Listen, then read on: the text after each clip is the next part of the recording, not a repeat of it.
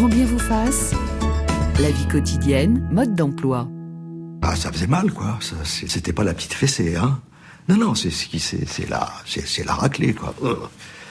L'image que j'ai quand je, je, vous parle vraiment, c'est, on avait, il y avait une espèce d'escalier avec le, c'était l'époque du linoléum, et j'étais, j'étais euh, vraiment replié dans l'escalier, quoi, jusqu'à ce que ça s'arrête le comédien Thierry Beccaro qui raconte euh, les maltraitances vécues dans l'enfance dans l'émission 7 à 8 en octobre 2021. Bonjour Cyril Tarquinio. Bonjour. Vous êtes psychologue et psychothérapeute, professeur de psychologie clinique, psychopathologie et psychologie de la santé à l'université de Lorraine à Metz. Vous publiez chez Duno Les maladies ne tombent peut-être pas du ciel. Euh, comment les événements négatifs ont un impact sur notre santé? Bonjour docteur Patrick Lemoine. Bonjour Ali. Vous êtes psychiatre, docteur en neurosciences, écrivain et vous avez notamment publié Le mystère du nocebo chez Odile Jacob. Alors Cyril Tarquinio, euh, pendant longtemps la recherche scientifique n'avait pas la preuve du lien entre les événements de vie négatifs et des problèmes de santé physique à l'âge adulte. Les études et les recherches s'accumulent depuis quelques années. Disons que le, le, bon sens populaire avait une idée sur la chose. Euh, on, on, entend euh, ici ou là depuis longtemps nos grands-mères, euh, nos parents nous dire qu'il faut pas se faire euh, de mauvais sang, par exemple. Hein. Mais c'est vrai qu'il y avait une forme de, de, de, réticence, je dirais, de la recherche scientifique et notamment de, des, sciences médicales à, à d'abord à prendre en compte la composante émotionnelle et à inscrire au fond le fait que les maladies euh, doivent s'envisager dans une perspective, je dirais, historique. C'est-à-dire, au fond, il, était temps que euh, l'on prenne le sujet dans sa globalité, donc aussi avec son histoire. Et euh, c'est depuis 98 à proprement parler que les premiers travaux à peu près sérieux ont, émergé et ont mis en évidence quelque chose de très étonnant qui a quand même euh, fait tomber de sa chaise, euh, de leur chaise, beaucoup de chercheurs, à savoir qu'il existe non seulement une relation de causalité, mais plus encore une relation dose-effet. En d'autres termes, plus je suis confronté à des événements difficiles durant l'enfance et l'adolescence, on parle dans le milieu d'adversité, d'événements adverses, on pourra y revenir tout à l'heure, plus les conséquences en termes de santé physique vont être importantes durant la vie adulte. Et ça, quand même, c'est une dimension nouvelle qui euh, nous oblige quelle que soit notre discipline, à penser la problématique de la santé des adultes que nous sommes, des êtres humains que nous sommes, en des termes nouveaux. Docteur Patrick Lemoine, du temps où vous étiez étudiant en faculté de médecine, on aurait considéré qu'il s'agissait d'ineptie? Ah oui, ça aurait été mm. totalement absurde. D'ailleurs, si j'avais mis ce genre de choses, je serais pas médecin. Mm. C'était inconcevable. Et pourtant, maintenant, euh, c'est tout à fait démontré. Je suis totalement d'accord avec ce qui vient d'être dit. Mais on peut même parler des événements heureux aussi qui modifient notre santé. Une de mes infirmières récemment me disait, c'est étonnant, chaque fois que vous allez chez Ali Rebéi, qui, comme chacun sait, est très écouté, les traitements marchent mieux. Après coup, les gens vous ont entendu chez lui, donc vous êtes connu. Et donc, vos médicaments, vos psychothérapies vont mieux marcher. Et donc, c'est un effet positif d'un événement positif. Euh, Baptiste Beaulieu. Euh, moi, je, je, c'est toujours compliqué quand on est médecin de prendre un cas particulier et quand les cas particuliers se répètent, d'essayer d'en tirer une règle générale. Mais je suis content de voir que la recherche avance et que la recherche bah, tend à confirmer ce que nous, en tant que médecins généralistes, on voit sur le terrain. C'est-à-dire que oui, des vécus traumatiques peuvent engendrer plus tard euh, bah, des maladies euh, physiques. Est-ce que c'était au programme de vos études de, de médecine? Euh, je, je clairement pas vraiment, voire pas du tout. Et, euh, et c'est vrai que c'est quelque chose je pense, dans la nouvelle génération de médecins, euh, qui a tendance à émerger, c'est-à-dire de questionner euh, les patients, les patientes lors de leur première euh, euh, interrogatoire, premier rendez-vous lors de l'examen clinique.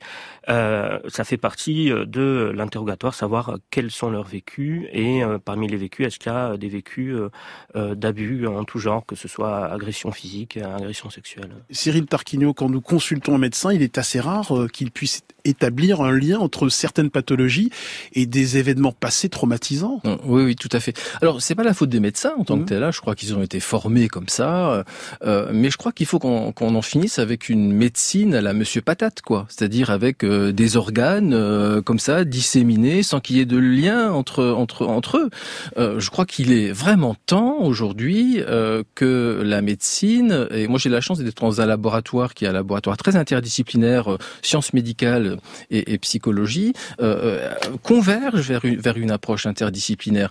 On peut pas amputer les sujets de ce qui sont, c'est-à-dire euh, ben, des êtres faits d'émotions euh, et des êtres faits de chair et d'os, quoi. Et euh, je crois que c'est remettre de l'intelligence dans la compréhension de ce que sont les individus. Et vous et moi, nous avons une histoire. La coupure esprit-corps est totalement dépassée aujourd'hui? Ben, Aujourd'hui, elle, elle, elle, est même euh, euh, inacceptable. Je veux dire, euh, on, on, se doit d'être dans une vision intégrative. Et c'est pas simplement une vision philosophique. Aujourd'hui, on a des travaux, on a, on, la science parle. même si depuis la crise de la Covid, on, on a, on a on, on, croit moins aux scientifiques, je veux dire, parce qu'on euh, une certaine partie de la population. Voilà. Hein. Donc, euh, je, je, crois que la science, c'est quand même quelque chose auquel on peut s'accrocher, qui peut nous guider euh, et, et, sur lequel on peut fonder un certain nombre d'hypothèses aujourd'hui, mais au fond, qui, qui sont sensées. Hein. Docteur Patrick Coman. Oui, alors on parlait de l'interrogatoire en médecine, c'est pas toujours facile parce que parfois le traumatisme est très ancien, parfois il est oublié et parfois il a été vécu par procuration. J'ai le souvenir d'une jeune fille qui avait à peu près 18 ans, qui était hospitalisée pour un trouble borderline, donc elle était abandonnée, qu'elle se scarifiait, euh, elle était impulsive. Et elle avait une peur des hommes, mais inimaginable. Dès qu'elle voyait un, homme passer dans le coin, elle était morte de trouille. On était tous convaincus qu'elle avait été l'objet de maltraitance. Et elle nous disait, mais non, ma mère m'a toujours surveillé comme le lait sur le feu, je suis certaine que non. À bout, on convoque la maman avec la fille, on les voit toutes les deux, toutes les ensemble. Et au bout d'un moment, oui, la, mère dit non, non, je suis certain que non. Et tout d'un coup, elle s'effondre en larmes, la mère, en nous disant moi, j'ai été violée par un homme, ma fille est le produit de ce viol, j'ai été traumatisée. Alors sous le coup, on s'est dit bon, bah, il y a une transmission familiale de la peur des hommes, de la maman à la fille.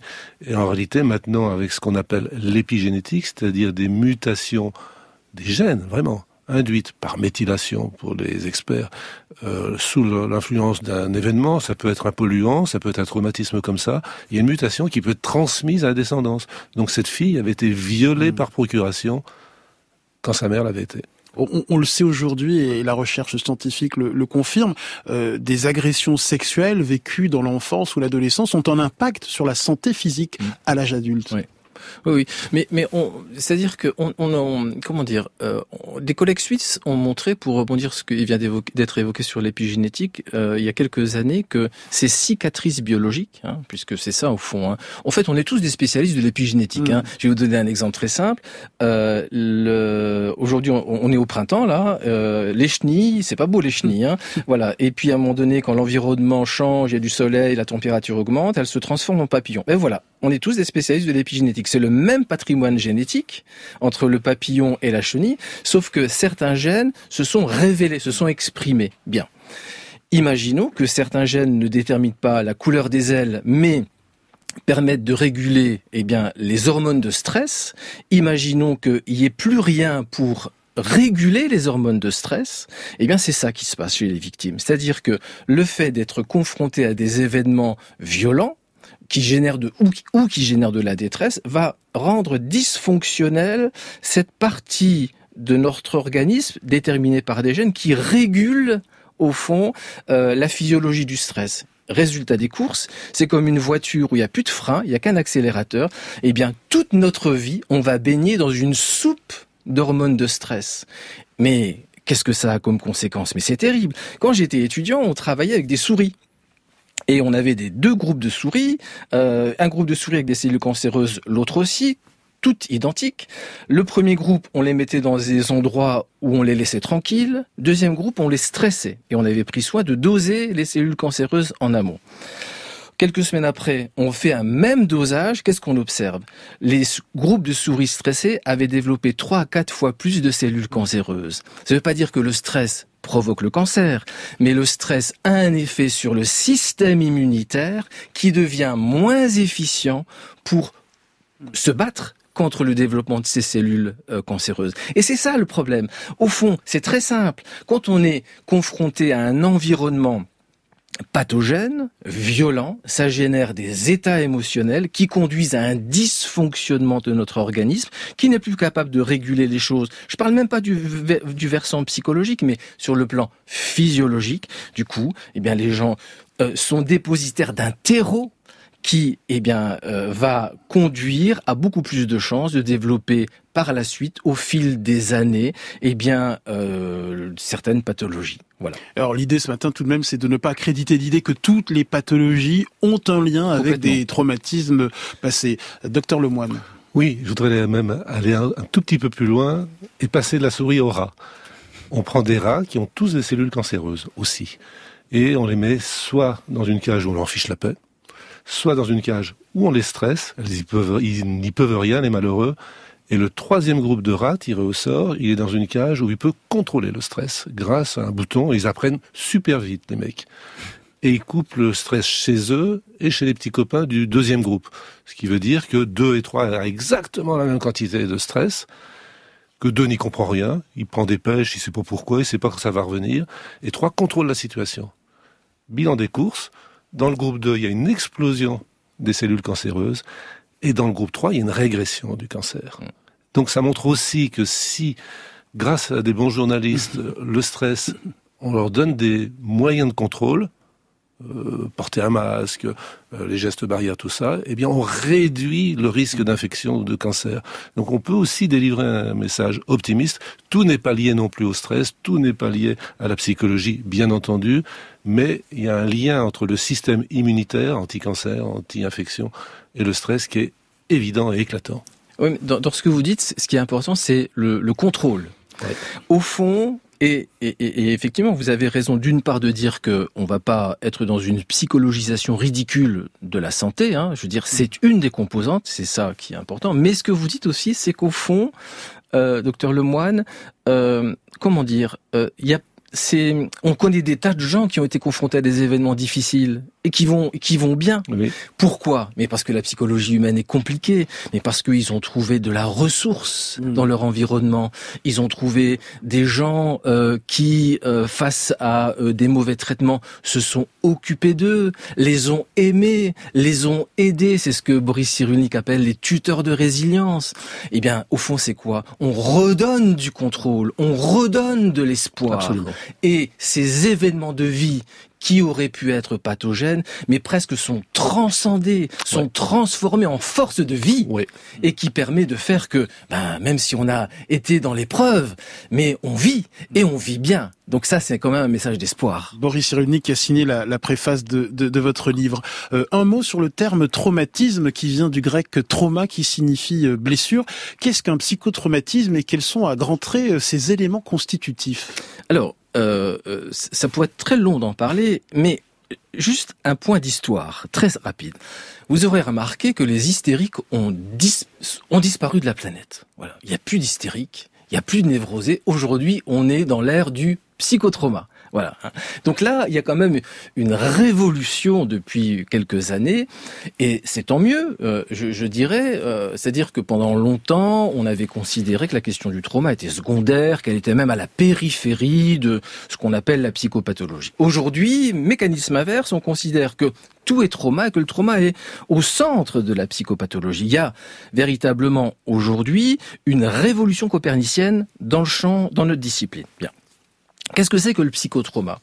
C'est euh, d'abord il faut distinguer trois choses les événements traumatiques, le processus traumatique et les conséquences psychotraumatiques. Les événements traumatiques, eh bien, euh, là actuellement on en vit, hein, c'est la guerre par exemple, mais c'est pas que ça, c'est les attentats qu'on a connus, mais c'est pas que ça, c'est c'est aussi ce qu'on a pu vivre durant l'enfance. Euh, ce sont des événements euh, qui sont liés aux violences familiales, mais attention, il n'y a pas d'événement traumatique. Le, le traumatique n'est pas Le traumatisme n'est pas dans l'événement. Euh, on va plutôt parler d'incident critique. Le traumatisme naît de la rencontre entre un incident critique et, un individu, une histoire de, vie. Savez-vous comment est-ce qu'on torturait les moines bouddhistes en Chine En leur faisant manger de la viande. En leur faisant manger de la viande. C'est comme si nous, on nous demandait de manger du corps humain. Hmm. Alors pour nous, ça nous fait rigoler, euh, manger de la viande. C'est pas traumatique. Mais vous voyez bien que c'est la rencontre entre des événements et des histoires de vie. C'est quoi une histoire de vie? C'est une, appartenance culturelle, une appartenance sociale, une appartenance familiale. Dans des familles qui ont connu la Shoah, par exemple, mm. ben, des événements euh, qui arrivent aujourd'hui sont pas anodins. J'avais une patiente euh, il y a quelques semaines qui était bouleversée par la guerre en Ukraine, mais parce que elle se rappelait de la guerre d'Algérie, euh, elle se rappelait de ce qu'elle avait vécu durant la Seconde Guerre mondiale, de ce que sa famille avait vécu. Donc, ce qui nous est un événement du quotidien, on regarde ça à la télé. Pour d'autres, fait résonance. Donc, notre histoire de vie va donner une interprétation, une texture aux événements auxquels on va être confronté. Et ça peut, parfois, effectivement, générer des états émotionnels qui, et là on commence à avoir un élément explicatif, dépassent nos capacités d'adaptation. C'est-à-dire que nos ressources sont débordées, on n'arrive plus à faire face. Et donc, ça va conduire à des processus psychiques, physiologiques, qui vont s'exprimer de différentes manières. Et ça, c'est le psychotraumatisme. On, on connaît le classique euh, trouble de stress post-traumatique, hein, on le voit au cinéma, etc. Mm. Rambo euh, mm. et, et, le prototype, hein, c'est héros des séries américaines et du cinéma américain des années 80. Mais c'est pas que ça. Aujourd'hui, les formes psychotraumatiques peuvent être des douleurs chroniques, c'est-à-dire que le trauma s'exprime différemment. Euh, on peut avoir des conduites addictives, on peut avoir des troubles dissociatifs, euh, on peut avoir des troubles qui ressemblent à des formes d'épilepsie, on peut avoir tout un ensemble de d'expressions qui aujourd'hui sont devenues effectivement d'une grande complexité et qui méritent l'attention des cliniciens. Pourquoi certains métabolisent mieux euh, un psychotraumatisme que d'autres? Eh bien, D'abord, regardez, si on devait prendre tous les deux le, départ du semi-marathon de, Paris, on n'aurait pas les mêmes performances. Déjà, il y a des composantes intra-personnelles. Bon. Et puis, euh, le fait que euh, on aura su trouver ou pas les ressources dans l'environnement social, euh, à l'intérieur de soi, dans ses croyances, dans sa spiritualité, dans ce qu'on est. Voyez, et, de ce point de vue, dans la famille. Euh, donc, c'est tout un ensemble de paramètres qui vont, je dirais, euh, pondérer les impacts des événements. C'est pourquoi, dans une même famille, dans des, dans des, où on a des, jumeaux, par exemple, qui sont confrontés à un même environnement violent ou de maltraitance, on va pas avoir les mêmes impacts. Donc, euh, euh, au fond, nous sommes tous très inégaux face au psychotraumatisme et surtout, ça veut dire que personne, ni vous, ni moi, ne peut dire a priori ce qui va faire trauma chez l'un et chez l'autre. Et je pense que de ce point de vue, il faut qu'on cesse avec ces jugements a priori, qui consiste à dire que tel événement, hmm. insulter, toucher les fesses, euh, faire des blagues, effectivement, sexistes, tout ça est anodin. Mais non, c'est pas anodin. Ça dépend de qui, à qui ça s'adresse. Ça dépend de comment ça va résonner dans notre histoire de vie. Et de ce point de vue, je crois qu'il serait temps que la société soit beaucoup plus ouverte et comprenne à quel point ce type de phénomènes peuvent parfois bouleverser une vie.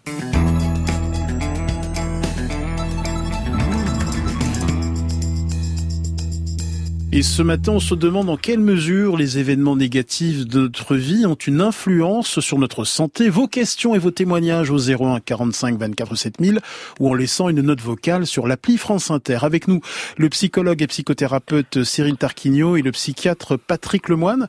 Alors, euh, Cyril Tarquinio, la mémoire d'un trauma euh, peut remonter avant l'âge de, de 24 mois et même remonter à la grossesse? Écoutez, euh, je, je, je, suis pas un immense spécialiste du hmm. domaine, euh, mais euh, il semble effectivement que de toute façon, ce qui se passe durant la vie intra-utérine laisse des traces, euh, laisse des traces qui euh, peuvent être cérébrales, psychocorporelles, et on a beaucoup changé de discours depuis ces 20 dernières années en ce qui concernait effectivement la capacité ou non du de l'enfant à engrammer les choses. Une chose est certaine, c'est que euh, toutes les structures cérébrales, notamment ce se, y, a, ce que vous avez là devant devant le front, c'est ce qu'on appelle le, cortex préfrontal. Il y a certaines parties de ce cerveau qui jouent un rôle dans la régulation des émotions. Bon, euh, en d'autres termes, c'est pour ça que certains enfants font des colères, qu'il y a des peurs, etc. C'est la métaphore de la voiture avec l'accélérateur et sans le frein. Voilà. Donc euh, les émotions intenses sont là, il n'y a rien pour les réguler. Bon, eh bien, on se rend compte que c'est euh, cette une vie intra-utérine perturbée, eh bien, euh, ralentit le développement de cette partie du cerveau. Donc, tout laisse penser qu'effectivement, cette dimension-là mérite d'être pris en compte. Docteur Patrick Lemoine. Oui, il faut bien comprendre qu'on a tous plein de gènes qu'on appelle de vulnérabilité. Ça veut dire qu'ils risquent de rester muets toute la vie, mais parfois, sous l'influence d'un stress, ils pourront s'exprimer. Un des meilleurs exemples, alors je ne parlerai pas des vieilles études sur les femmes enceintes pendant les bombardements de Berlin en 45, où on a montré quand même chez les enfants nés plus tard, il y avait des problèmes, mais un exemple plus récent, c'est le génocide du Rwanda où il a été assez bien montré que les enfants qui étaient dans le ventre de leur maman à ce moment-là ont eu des gros problèmes plus tard. Et il semblerait que chaque fois que ça souffre dans le ventre, il y a un risque, par exemple, de schizophrénie, par exemple de d'état limite. Euh, il y a par exemple eu des famines en Chine. Et 20 ans plus tard, il y a eu une génération de schizophrènes. Mm. Au Rwanda, il semble qu'il y ait une génération d'état limite.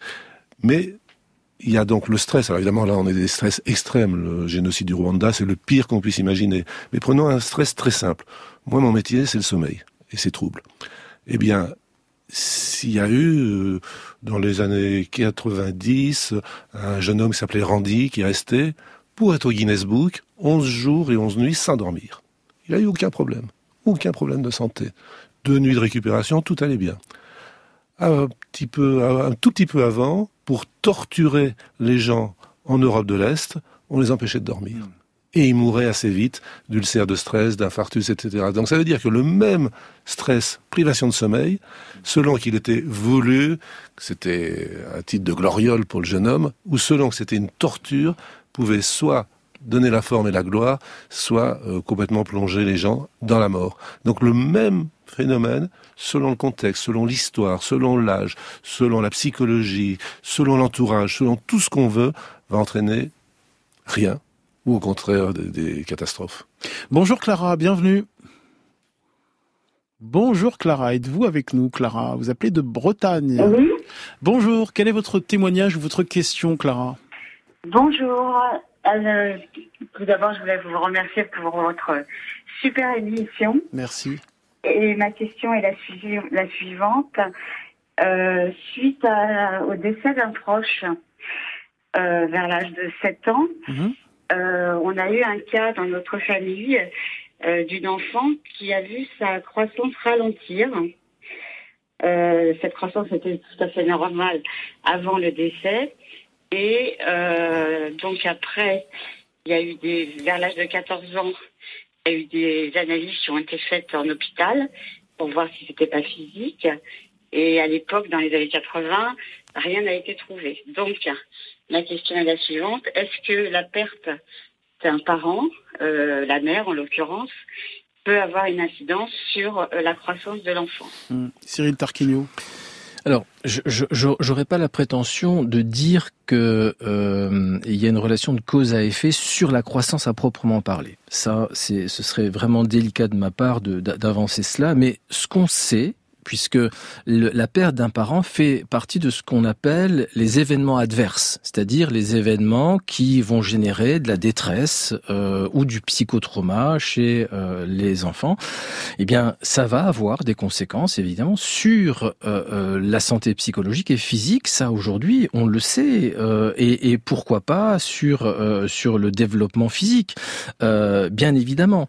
on a on a quand même montré effectivement le docteur Lemoine l'évoquait tout à l'heure euh, que euh, les, les, enfants qui effectivement avaient avaient été euh, conçus durant la, la, Seconde Guerre mondiale dans une partie de, des Pays-Bas euh, deux à trois générations plus tard, était plus petit, de quelques centimètres, plus avait un poids plus plus plus faible euh, que les autres.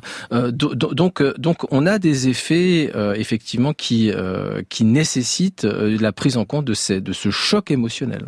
Docteur Lemoine. Alors, je vais juste vous contredire un petit peu, professeur Tarquinio. un peu de débat. Parce que, oui, un peu de débat. Parce qu'il y a des études très intéressantes, notamment dans le Bronx, dans une, une population portoricaine pauvre, où tout d'un coup, les enfants ne grandissaient plus. Il y avait des nanismes fonctionnels, ils n'avaient pas de problème génétique, ils mangeaient à leur faim, personne ne comprenait. Et un jour, il y a eu un chercheur qui a eu une idée géniale. Ces enfants, il leur a mis des boules qui la nuit. Ils ont grandi, en six mois, ils avaient retrouvé une taille normale. Ça veut dire quoi? Ça veut dire que la totalité de l'hormone de croissance, dans les conditions normales, est produite pendant le sommeil, pendant ce qu'on mm. appelle le sommeil profond. Et que si, et là je réponds à Clara, sous l'effet d'un deuil, un enfant dort moins bien, il perturbe son sommeil profond, il fait moins d'hormones de croissance, et si on s'intéresse à son sommeil et qu'on l'aide à retrouver un sommeil profond, il doit retrouver sa taille. Vous l'avez modérément contredit. Oui, vous pas contredit. Parce que je, ah, c'est juste pour lever le débat. Oui, voilà, non, non, vous n'êtes pas contredit parce qu'au fond, vous allez plus loin que moi. Je veux dire, parce que vous, effectivement, vous donnez une explication assez, assez euh, cohérente. Hein.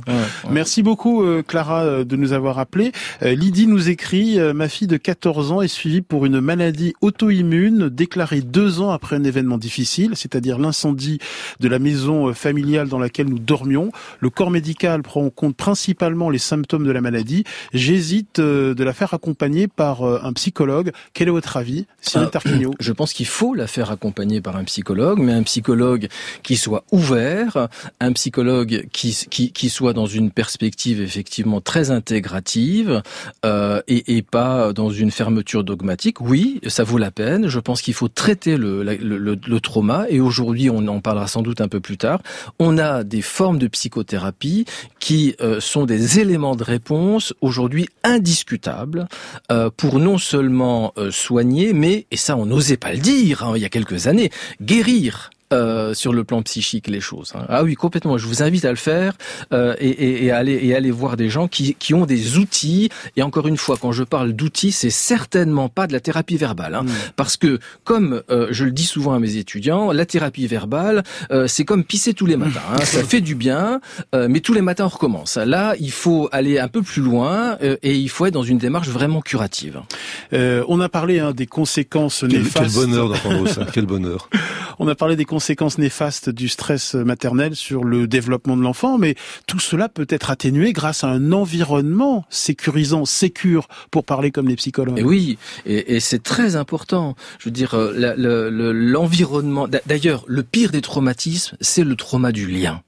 C'est-à-dire lorsque l'on est dans des environnements où on se sent mal aimé, rejeté. Euh, C'est-à-dire que euh, euh, lorsque ce qu'on appelle les liens d'attachement sont dysfonctionnels, comment voulez-vous croire en la vie lorsque, durant toute votre enfance, on vous a renvoyé d'abord que vous ne valiez rien, parce que personne s'intéresse à vous, ben voilà, ça développe une image de soi-même, mais c'est la pire des choses, quoi. Hein. Je vaux rien, je suis nul, etc. C'est ça qu'on met dans notre tête. Hein. Et puis, euh, comment voulez-vous faire confiance aux gens après, à vos amoureux, à vos amis, lorsque ceux qui n'auraient jamais dû faillir vos parents ou les figures d'attachement euh, n'ont pas été à la hauteur. Mais c'est éminemment destructeur, c'est un cataclysme qui va nous suivre toute notre vie.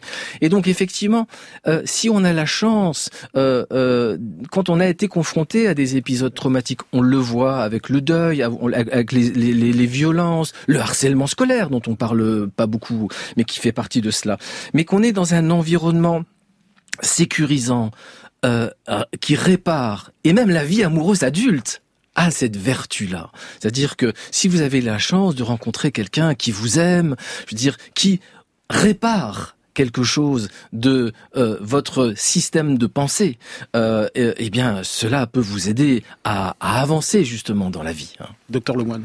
Oui, et pour en revenir à cette personne qui a développé une maladie auto-immune deux ans après l'incendie de sa maison, certainement elle bénéficierait d'une prise en charge non verbale exclusive, effectivement, je suis totalement d'accord avec ça, mais pas que. je fais un peu de, science-fiction, mais imaginons qu'au moment où sa maison a brûlé, bah, elle n'avait plus de cuisine. Donc elle a mangé différemment. Et donc elle a modifié ce qu'on appelle le microbiote, c'est-à-dire tous les microbes, les centaines de milliards de microbes qu'on a dans son tube digestif. Et ce qu'on sait maintenant, c'est que si une anomalie du microbiote entraîne une infection du tube digestif, elle traverse la paroi digestive, infecte notre deuxième cerveau qui entoure notre système digestif, qui lui-même va infecter ce qu'on appelle des inflammations de bas grade, notre cerveau, celui qui est dans notre boîte crânienne.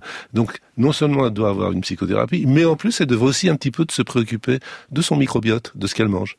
Beaucoup de questions euh, vont dans le même sens et je les résume de cette manière-là. Comment nos pensées négatives peuvent avoir un effet sur notre corps? Je pense par exemple aux plaques rouges qui peuvent apparaître euh, sur notre peau après un stress intense. C'est quoi le lien?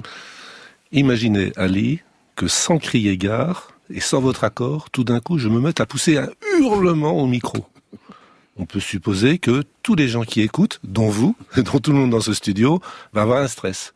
Qui dit stress égale production de cortisol et de noradrénaline, qui sont des hormones d'éveil, parce que dans la nature, bah, si on est en face d'un lion euh, ou si un autobus qui arrive en fonçant, eh bien c'est bien d'avoir un hormone d'éveil qui permet de se barrer euh, en face euh, d'un obstacle ou d'un danger important. Mais si le bruit permanent arrive et qu'on a tout le temps, tout le temps beaucoup de cortisol, ben là, ça n'est plus bénéfique, ça ne nous permet plus de nous échapper, mais au contraire, l'excès de cortisol va peut-être donner un ulcère à l'estomac, va peut-être donner une hypertension mm. artérielle, peut-être un infarctus à terme, puisqu'il a bien été montré, par exemple, que le bruit discontinu nocturne donne des problèmes physiques. Euh, il y a une très belle étude qui a montré que les immeubles bruyants si on les compare aux immeubles calmes, eh bien la tension artérielle moyenne des habitants des immeubles bruyants est supérieure d'un à deux points par rapport aux habitants des immeubles calmes. Je suis pas en train de dire on va traiter l'hypertension artérielle avec des boules qui mais on peut les aider un petit peu quand même.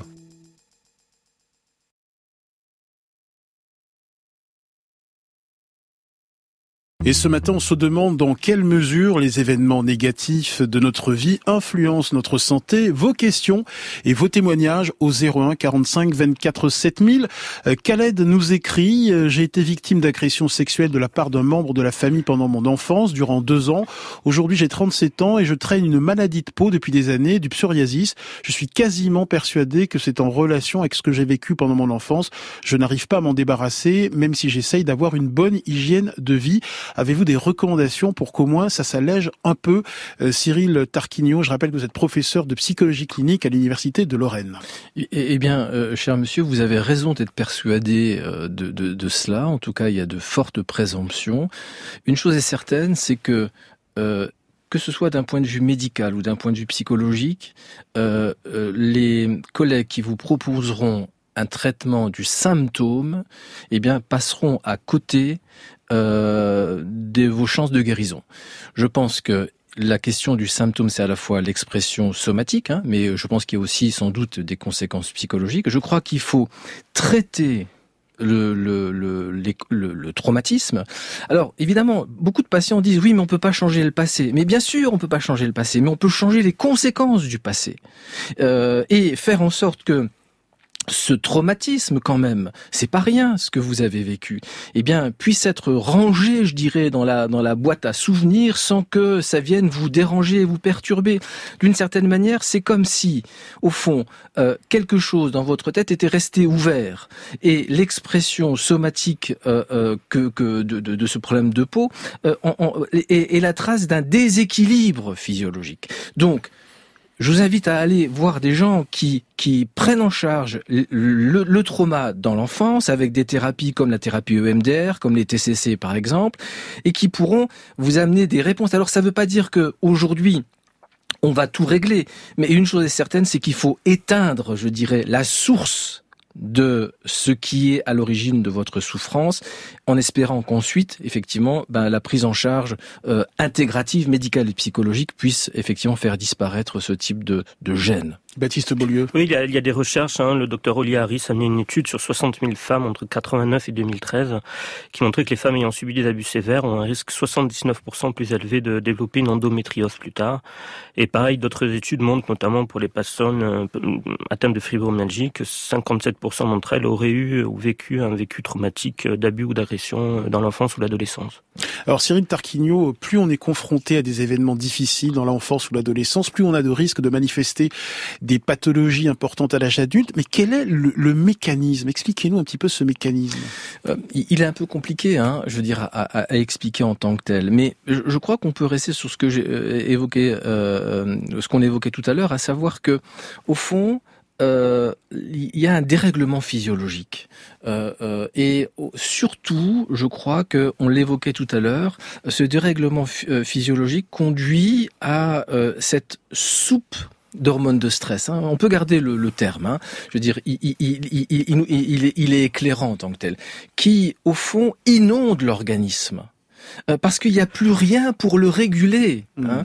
Et des euh, travaux montrent que ceux qui ont été confrontés à l'adversité durant l'enfance ou l'adolescence ont des niveaux très élevés de biomarqueurs inflammatoires, cette inflammation chronique silencieuse qui a des effets délétères sur notre santé. Complètement. Et c'est complètement ça. C'est-à-dire qu'on revient sur les explications de, de, tout à l'heure. Docteur Lemoine.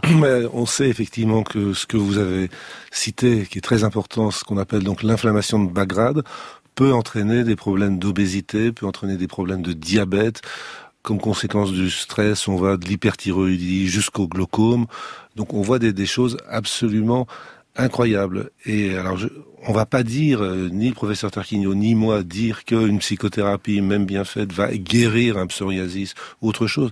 Ce qu'on va dire, c'est que ça va mettre le sujet dans les meilleures conditions, conditions. possibles pour surmonter ce genre de problème chronique. Donc on, a maintenant toute euh, une panoplie de nouvelles formes de psychothérapie. On a cité déjà le MDR, il y a l'auto, il y a l'hypnose. Expliquez le MDR en quelques mots. Le MDR, c'est Eyes Movement, euh, Desensitization Reprocessing par les mouvements des yeux. C'est-à-dire que en faisant travailler alternativement les deux hémisphères, on arrive à faire des transferts d'informations. Je vais prendre une métaphore très très simple.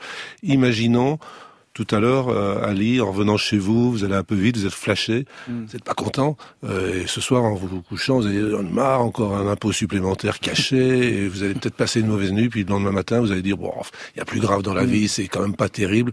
Vous aurez transféré, téléchargé, au sens euh, email du terme, le stress bénin flash de l'affectif au raisonnable. Donc il y a eu un transfert. Et puis imaginons que vous voyez une scène d'épouvante, mm. euh, genre Bataclan, sur mm. votre trajet, vous vous couchez, vous êtes mal, vous passez une nuit horrible, vous faites plein de cauchemars. Le lendemain, c'est toujours aussi pire. Et puis, vous avez des flashbacks dans la mm. journée. Et dans six mois, bah, peut-être vous aurez un syndrome de stress post-traumatique. Qu'est-ce qui s'est passé? Ça veut dire que la pièce jointe, l'horreur, est trop lourde, qu'elle ne passe pas le message ne peut pas entraîner la, pièce lourde. Et du coup, le système insiste. Cauchemar répétitif, flashback dans la journée, et puis au bout d'un moment, il se met en boucle, et c'est la décompensation. Le MDR, c'est quoi? Ben, C'est juste mimer ce qu'on travaille avec euh, le rêve, le sommeil paradoxal au cours des nuits, c'est-à-dire euh, faire transférer des mauvaises informations, les faire digérer. Pas oublier que plus de 80% des rêves sont plutôt désagréables. C'est rare les, bons rêves. Et là, le MDR ben, force le passage d'un hémisphère à l'autre en faisant travailler soit avec les mouvements des yeux, soit en tapotant la face externe des genoux, soit en faisant des bruits de chaque côté des oreilles, etc., etc. Force le passage en fragmentant le message parce que si le message est trop lourd, ben, on l'envoie par petits morceaux. Si vous voulez envoyer 200 photos de mariage et que ça passe pas, ben, vous, allez les envoyer par petits groupes de 50. Mais on sait rien d'autre que le MDR, on fragmente le message et il passe. Cyril Tarquinio Ah, je suis pas d'accord, mais bon, c'est pas grave. alors, je, je, suis pas d'accord du tout parce que d'abord, alors, euh, mon laboratoire est un est, le laboratoire mmh. européen le plus avancé dans les travaux sur la thérapie EMDR et on le doit à David Servan-Schreiber avec lequel on a beaucoup travaillé juste avant sa mort et on a fait de l'EMDR un, un, enseignement académique. Mmh. Euh, et aujourd'hui, effectivement, tous les enjeux euh, sont d'essayer de, comprendre ce qui se passe dans cette thérapie qu'on appellerait plus EMDR aujourd'hui puisqu'on n'utilise plus les mouvements oculaires. Euh, c'est une thérapie qui est prometteuse, euh, aujourd'hui qui est recommandée par l'OMS euh, et l'HAS dans la prise en charge du trauma, mais pas seulement, dans le champ de la psychopathologie au sens large. C'est une thérapie, au fond, on ne on sait pas pourquoi ça marche. Mais euh, la, la, la, théorie du sommeil REM, elle a été abandonnée parce que les mouvements, du, les, les, les, mouvements des yeux pendant les phases de sommeil ce n'est qu'une métaphore. Ce voilà, qu'une métaphore. Elle, elle, a été abandonnée. Mais aujourd'hui, il y a un enjeu majeur et surtout, c'est un espoir pour les gens. C'est-à-dire que aujourd'hui, on a des outils qui effectivement réparent. Et c'est ça qu'il faut retenir. Pour terminer, euh, de quelle façon euh, l'amour et euh, le pardon peuvent nous aider à limiter cet impact des traumatismes vécus dans l'enfance ou l'adolescence à l'âge adulte Alors, ça peut aider, comme je l'évoquais tout à l'heure. je, crois que euh, tout à l'heure, on évoquait le fait, et le docteur Lemoine l'a très clairement dit, que l'environnement, euh, au sens large, et j'avais pris l'image de, la chenille, allait déterminer l'expression de certains gènes, négativement. Eh bien, l'amour, c'est un autre environnement, positif. Euh, c'est-à-dire on crée un environnement positif qui va euh, eh bien contrebalancer les effets. C'est ça, ça crée de la sécurité, ça crée de la valorisation. Donc ça crée grâce à l'ocytocine, cette hormone de l'attachement voilà, et de l'amour. Voilà, et ben vous vous avez anticipé mon propos. C'est exactement ça, c'est-à-dire que on contrebalance quelque chose, on crée un autre environnement et on montre que d'un point de vue d'ailleurs épigénétique, on réinverse la mécanique. Et le pardon? Alors le pardon, j'ai toujours un petit problème avec le pardon, parce que la question du pardon, moi je pardonne quand on me demande pardon. Hmm. Voilà. Alors euh, ça c'est la première chose. Je veux dire, euh, et, Cyrulnik d'ailleurs l'a dit euh, à plusieurs reprises quand on lui pose la question du pardon sur ce qu'il a vécu, il me dit mais au fond les nazis m'ont jamais demandé pardon. Hein. mais visiblement ça peut apaiser. Je crois que c'est un travail de soi avec soi la question du pardon, mais sans doute que ça ça soulage parce que de toute façon la colère elle, c'est la double peine. Non seulement on m'a fait du mal, euh, première chose, mais la colère, si j'ai de la colère contre vous, c'est moi que ça détruit, pas vous. Un mot, que dire à tous ceux qui ont connu l'adversité dans leur enfance, leur adolescence et qui souffrent de maladies chroniques, peut-être en lien avec ces événements difficiles? Eh bien, euh, c'est de leur dire d'abord, c'est pas de leur faute. Hein. Je veux dire, souvent les victimes se sentent responsables, mais je suis désolé. Euh, je veux dire, si on abuse de moi, j'y suis pour rien, quoi. Je veux dire, euh, si on me fait du mal, j'y suis pour rien. Je veux dire, si on me maltraite, j'y suis pour rien. Première chose. Euh, et la deuxième chose, c'est que euh, il y a des éléments de réponse aujourd'hui et que on a de la chance d'être dans notre époque aujourd'hui. Euh, la science avance et on a des éléments euh, à la fois médicaux et psychothérapeutiques novateurs et qui réparent. Et ça, c'est bien. Merci à tous. Merci Patrick Lemoine. Vous revenez bientôt pour euh, votre livre consacré au génie. Absolument. Euh, merci Cyril Tarquinio. Je recommande vraiment Les maladies ne tombent peut-être pas du ciel. Comment les événements négatifs ont un impact sur notre santé? Avec une préface de Boris Cyrulnik et c'est publié chez Duno. Demain, on s'intéresse aux bienfaits du sourire avec l'anthropologue David Le Breton.